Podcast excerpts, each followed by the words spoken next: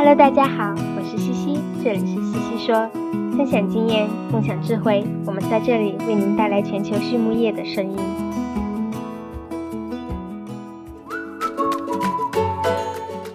五十年来，金宝致力于高效能矿物质和创新解决方案的研发，以改善动物和人类的健康和福祉。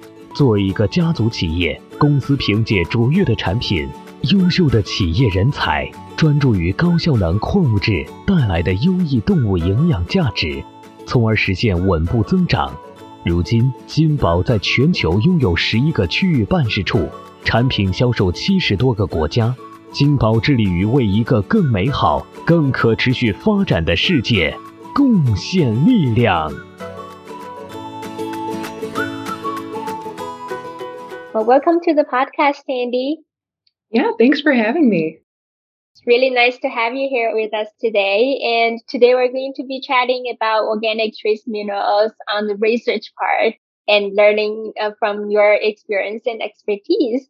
Um, but before we dive in, could you kindly share with us a little bit about your story, how you got into the industry, and uh, what have you done so far? Yeah, so I actually, uh, my bachelor's degree is in biochemistry and my PhD is in medicinal chemistry. So I have really no background at all in, in agriculture or in animal science. Um, this is a job that I just kind of, you know, fell into and I'm really happy about it. I am excited, you know, working at Zinpro. I'm learning so much about the animal industry every day. So that's been really fun for me since coming here. That's so cool. How long have you been with Zinpro? Just over two years. So I still have a lot more to learn, I would say. But right. And you are responsible here for the research and discovery, mm-hmm. yep, product so development. Yep, I help a lot with the chemistry in the research and discovery team. Um, and then I also do some tech service work. So when different customers have questions about the chemistry behind our products, I'll go have a meeting with them and kind of explain what's happening. I'm sure you get a lot of questions on that. uh, everybody has a lot of questions on that. So uh, let's chat about it. Um, I thought we would start uh, by talking about the history of organic trace minerals. When did it start? And um, if you could walk us through the research and application in the animal industry, that'd be awesome. Yeah. So, as it turns out, uh, Zinpro is actually the company that really started organic trace minerals, um, especially being fed to animals. Uh, and so, our company started in 1971. Um, and that's when the first uh, zinc methionine product, so that's our, our original line, uh, was designed and, and actually came out. Um, since then, you know, a number of other companies obviously have also come up with their own organic trace mineral products, but it really did start with Zinpro uh, in the early 70s with just our amino acid chelates. And what happened since then? Have there any changes in the industry in terms of organic trace minerals? Yeah, I mean, a lot more products are available. Uh, we've also expanded our own offering. So instead of just the, the zinc methionine product, you know, we now also have other minerals that we offer and different types of ligands that we use. Um, so we have our ProPath product, which uses a combination of glutamate and lysine as our ligands, and then also our Availa product line, which uses a whole breadth of different amino acids as our ligand. That's so that's really cool. what Zinpro's been doing since then. Um, you know, other companies they use you know small peptides um, or even small proteins as their ligand. Um, other people like to use sugars like alginic acid. Um, all different kinds of, of ligands have been tried. Certainly, and we'll come to the different types. Do you know about the story how Zinpro has discovered this product and how did they just figure out that you can feed this to animals? Well, so the the founder of Zinpro, uh, Dean Anderson, he was always kind of in you know the ag support business. Um, oh gosh, I'm not really very good at telling the story. Pete does the does the whole story a lot better.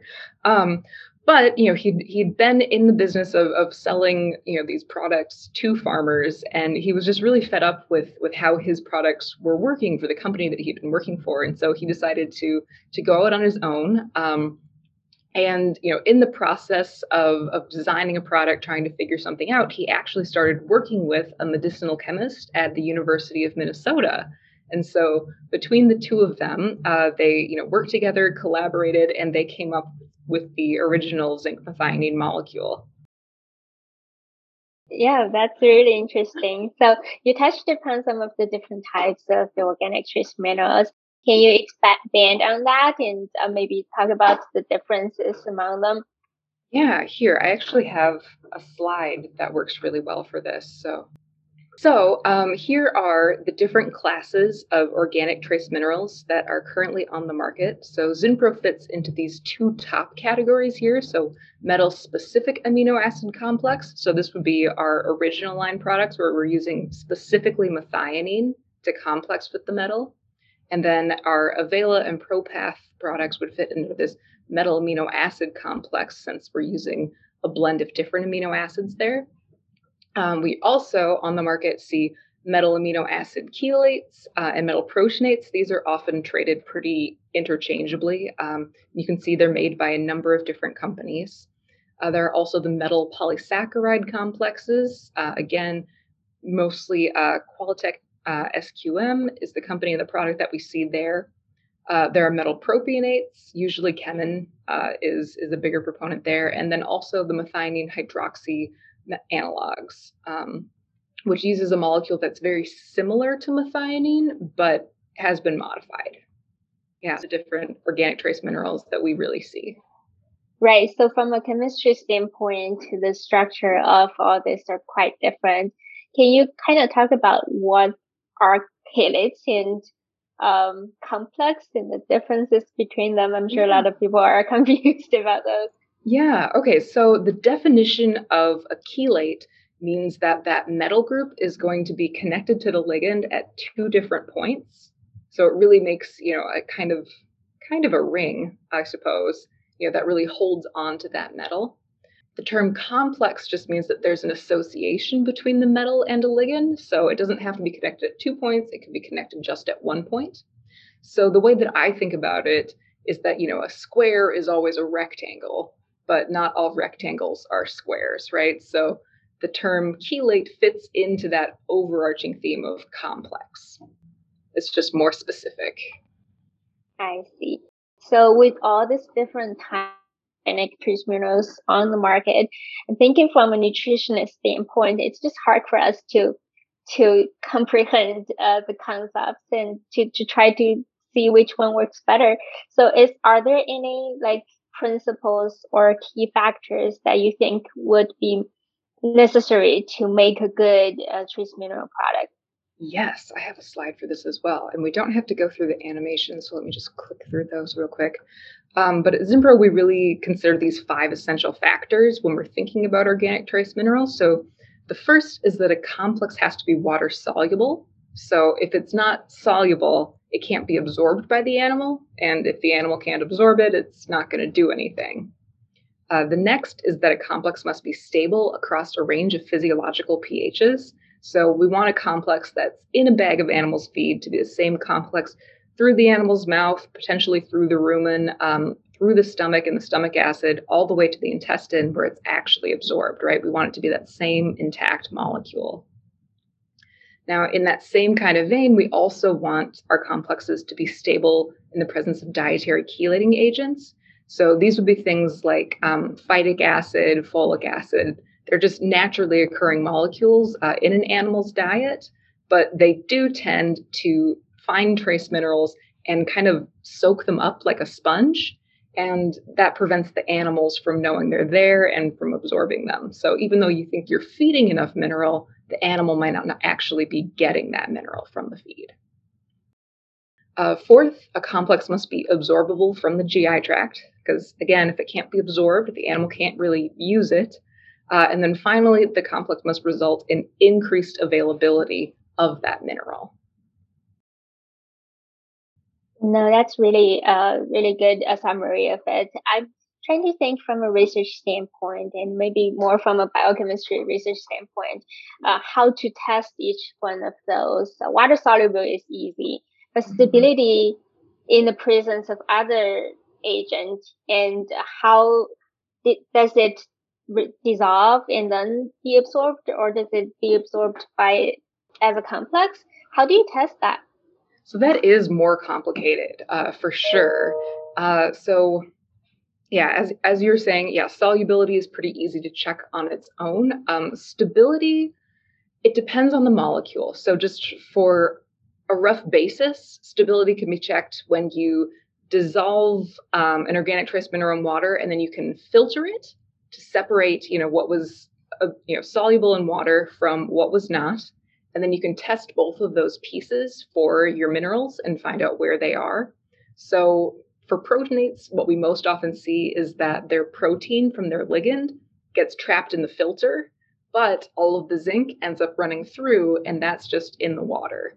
So you can see there's not stability there because it's not staying intact, even just you know under neutral conditions. Um, you could run a similar test, you know, acidifying uh, that liquid. Um, as far as dietary chelating agents, most of what I've seen there has been uh, in cell work. so, you know, have have other biochemists like in the lab, you know, trying to raise some cells and then seeing what those cells actually absorb. Far more complex. it is really. And um, is there optimal stability? Meaning that I mean, low stability is not good, but is really strong stability good? I guess not. That's a great question. Yeah. So what we've found is that there is kind of a, a sweet spot for stability because as you were saying, having stability that's too low is not good. But having stability that's way too high is also not good because then again the animal can't use that mineral, right? If the ligand is holding on too tightly, the animal can't get the mineral where it needs to be used. And so we found that amino acids really strike that balance in between holding on too loosely and too tightly. Very nice. So, based on these five essential factors and the different types of uh, organic trace minerals that you just talked about, can you maybe talk about the pros and cons for, I guess, each type and uh, uh, the advantages of the amino acid complex? Yeah. So, if we go back here, uh, just because it's a convenient list for me, um, so what we usually see with metal proteinates and uh, you know metal amino acid chelates is that they don't have good stoichiometry. Um, so their their ratio of ligand to metal is usually off quite a bit. Uh, they don't have nearly enough ligand to actually bind all of the mineral in their products. And then also we see problems with stability. So when you have a, an amino acid bound to a metal, you're able to create this five-membered ring which is really stable, right? So five membered rings are favored in nature, which means that once they form, they're really stable and they form pretty easily. And this five membered ring is possible because of the lone pair of electrons on this terminal amino group, because that's able to swing around and really lock in that five membered ring conformation. However, when we're talking about a small peptide as a ligand, that's no longer possible because those electrons from that terminal amino group are now going to be drawn up into that amide bond. So, just by being a peptide, having a peptide bond there, those electrons are now going to be busy interacting with that carbonyl group, and they're not going to be able to come around and interact with that zinc in the same way. So, that's one of the problems with proteinates is the stability there. Um, uh, for metal polysaccharides, it's it's very much the same story. They they don't have enough ligand. Um, the ligand that they have is insoluble, and also the the bonding the binding there is just not very good. There's very low stability. Um, that's another problem that we see with the uh, methionine hydroxy analog. So here, if I so here's the structure of a zinc methionine complex. And again, we have that terminal amino group that's able to bite into that zinc. But when we're using a methionine hydroxy analog, that terminal amino group has been replaced with an OH group, right? So with a hydroxyl. And so while it the lone pairs of electrons from that oxygen are able to interact with that zinc a little bit, it doesn't lock in that five membered ring the same way that a nitrogen would in that position. So it is a little bit more transient in the bonding and it does tend to fall apart, especially in the stomach acid. So yeah, a lot of a lot of the problems that we see in our competitors, just generally speaking, are problems with not having enough ligand to fully bind their their minerals and then the stability, right? So just really not being able to to find that stability sweet spot and hold on to the minerals tightly enough to get through the stomach acid and then be absorbed intact. Cool. Awesome. So, um, Andy, you are in charge of research and discovery at Zinpro. Um, from a research standpoint, where do you think the future of organic trace minerals going, going to go? If we already find a good one, then what's the next steps? Where are we going? Well, we're always we're always looking uh, for new products. Um, we are, you know, very confident right now with our with all of our amino acid um, mineral chelates. Uh, I would say that the major trend that we're looking at is sustainability. So, you know, trying to make our products more sustainably, you know, use less water, create less waste, um, you know, source our materials more sustainably, uh, and then also create a product that you know can be fed a little bit more sparingly to the animals so that the farmers are also creating you know less waste they have less mineral to worry about you know in the manure and other waste products on their farms so in that regard are you going to change the structure or are you going to change the formulation or what's the what's the change there well, I would say, yeah, I'd say our major changes are, are in our manufacturing, um, and then okay. also in in our animal studies and trying to you know get even more uh, detailed information about how much Zinpro product you should feed your animals, how well that could replace feeding inorganics. Um, so I don't think the products themselves are going to change, just how we use them and how we make them. Yeah, I think there's a lot more questions that need to be answered for sure for us to precisely use them uh, well. So very nice. Well, thank you, Andy, for sharing your insights. Um, before we conclude and move on to our non-technical questions, are there anything you'd like to add to the topic today? That is a very open-ended question.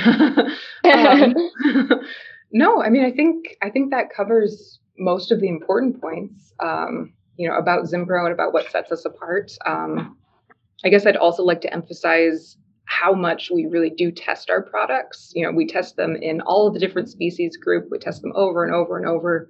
Uh, so, you know, with poultry as an example, and I'm sure Tim will will talk to you or has talked to you already uh, more about that but you know we test them in broilers we test them you know in egg layers we test them you know in all different types of poultry species. So we really do like to be thorough and we really like to make sure that our science is is working. So i think that's a really a strong point behind zinpro that's very important too. Great. Well thanks andy.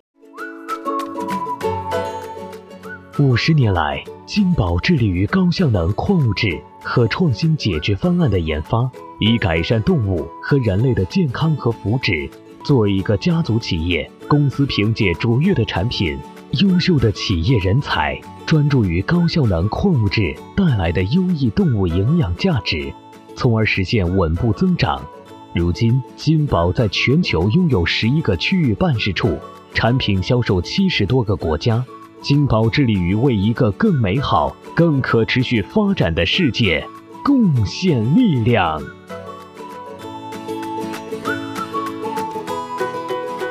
Um, before we, we conclude, there are three non-technical questions we'd like to uh, pick your brain on. And the first one is, what's your favorite? Um, I guess in your in your case, not nutrition related, but uh, maybe biochemistry related or reference book. What's your favorite one?